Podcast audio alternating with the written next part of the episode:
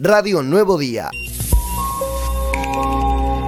Sí, estuvimos acompañando, bueno, jornadas de, concientización y de eh, apoyo a este proyecto, que es el proyecto 4788D, eh, presentado en el 2020, que en realidad está representado, porque en realidad la, diputada Lorena Marcen viene con esto desde el año 2018.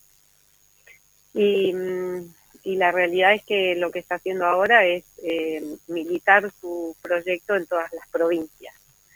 Así que obviamente nos sumamos a, esta idea después de obviamente eh, venir trabajando en el tema, ¿no? Como ustedes los decían, es uno de los flagelos que más ha dejado expuesta esta pandemia también.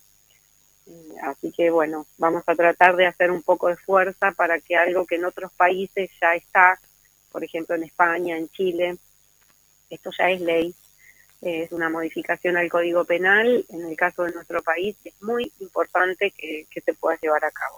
Eh, previo al encuentro, la mm. semana anterior a este encuentro, y además por estas cosas que yo digo nunca son casualidad, eh, estuve reunida acá en Perito Moreno, yo estoy en este momento en mi localidad, reunida con una mamá eh, eh, que tiene un caso similar al que contabas, una hijita de hoy 14 años, pero que fue abusada desde los 9 por su padrastro.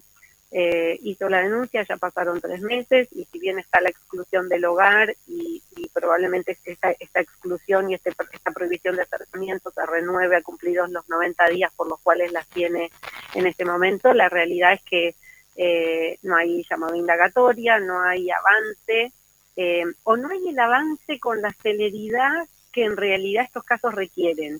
Eh, acá lo que vamos a decir también es que nuestra justicia ha tenido eh, o se vio realmente invadida desde un tiempo a esta parte por una cantidad de causas de violencia intrafamiliar y, y de abuso, de abuso sexual y de abuso sexual infantil, muchas de ellas, eh, desde un tiempo a esta parte, cuando en realidad esto comenzó a, hablarse en la sociedad, ¿no? Y, todo esto realmente hace que hoy los juzgados que tenían, eh, no sé, tres causas, cinco causas, hoy tengan cientos de causas.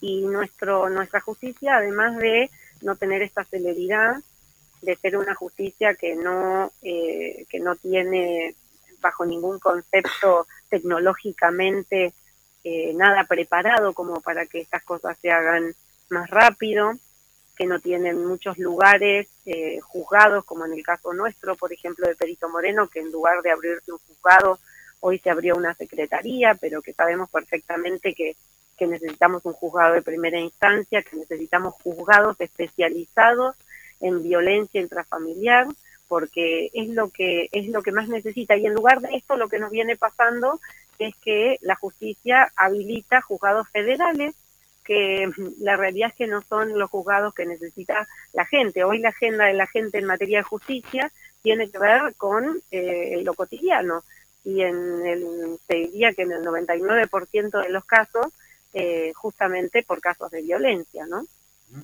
Eh, Entonces, no tenemos la justicia preparada, no hay voluntad de mejorar el sistema judicial en nuestra provincia por parte del oficialismo y esa es una realidad.